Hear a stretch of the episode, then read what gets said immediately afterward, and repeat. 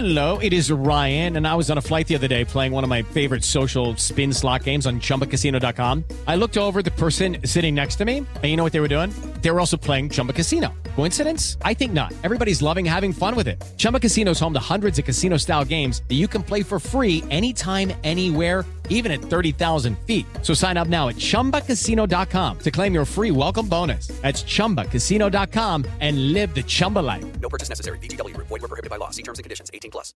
Martes 3 de mayo, yo soy Alejandro Villalbazo y esta es la información que sirve.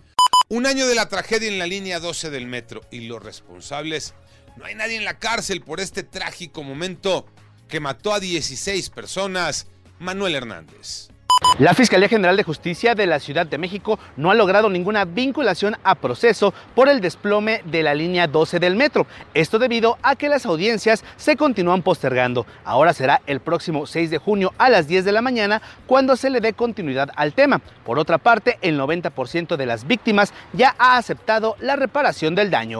En junio pasado, la promesa fue que en un año estaría funcionando nuevamente la línea 12 del metro. Eso dijo el presidente López Obrador. Un año después, ¿qué dice el director del metro, el ingeniero Guillermo Calderón? Es que no hay ninguna fecha fatal. Fundamentalmente es la seguridad lo que tenemos eh, que, que, trabajar.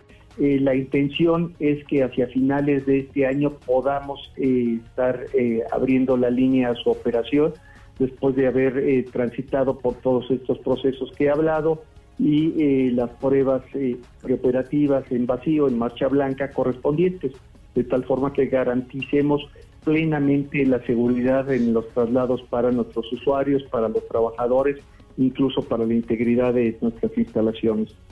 Primer reporte semanal COVID-19, Iñaki Manero.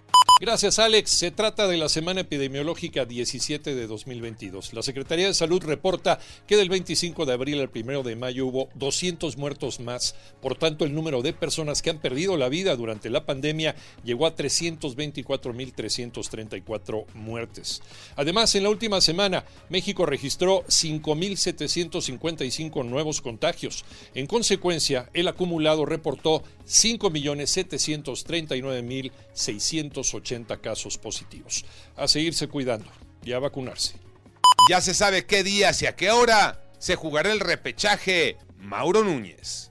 Duelos a partido único en la reclasificación de la Liga MX para el sábado 15 minutos antes de las 6 en la cancha del Estadio Azteca Cruz Azul recibe a Necaxa y a las 20 horas en el BBVA Monterrey se enfrenta a San Luis. El domingo Puebla en el Cuauhtémoc se enfrenta a Mazatlán a las 5 y 2 horas más tarde por tradición el duelo más importante Chivas contra Pumas en el Akron 7 con 15 para conocer a los otros invitados a los cuartos de final donde esperan Pachuca, Tigres, Atlas y el América.